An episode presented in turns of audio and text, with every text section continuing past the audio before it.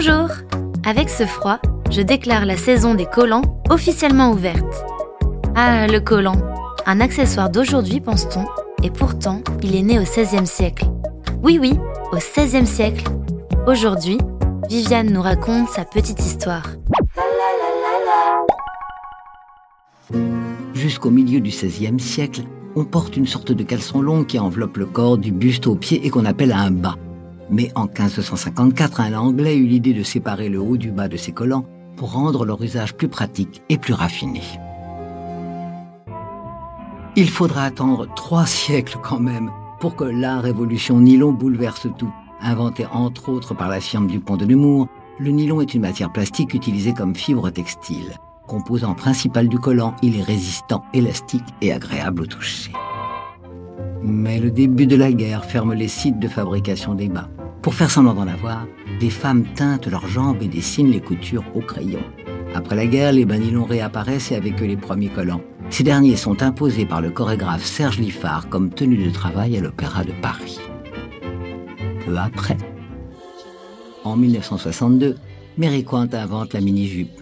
Les jambes sont alors très exposées, la solution s'impose, c'est le collant. Quelques années plus tard, en 65, les bas et collants sans couture voient le jour grâce au fondateur de la société DIM, Bernard Giberstein. Les bas et les jartelles sont vite relégués.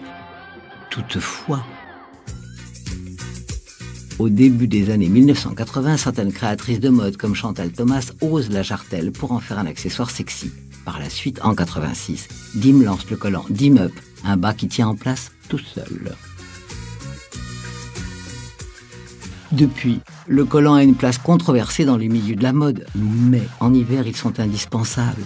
C'est sans doute pour ça qu'on les trouve sur les podiums. La Petite Histoire 2 est un podcast coproduit par TV Only et Initial Studio, adapté du magazine audiovisuel éponyme, produit par TV Only, Jean Monco et Séverin Delpont, imaginé et commenté par Viviane Blassel et écrit par Benjamin Doise sous la direction de Viviane Blassel.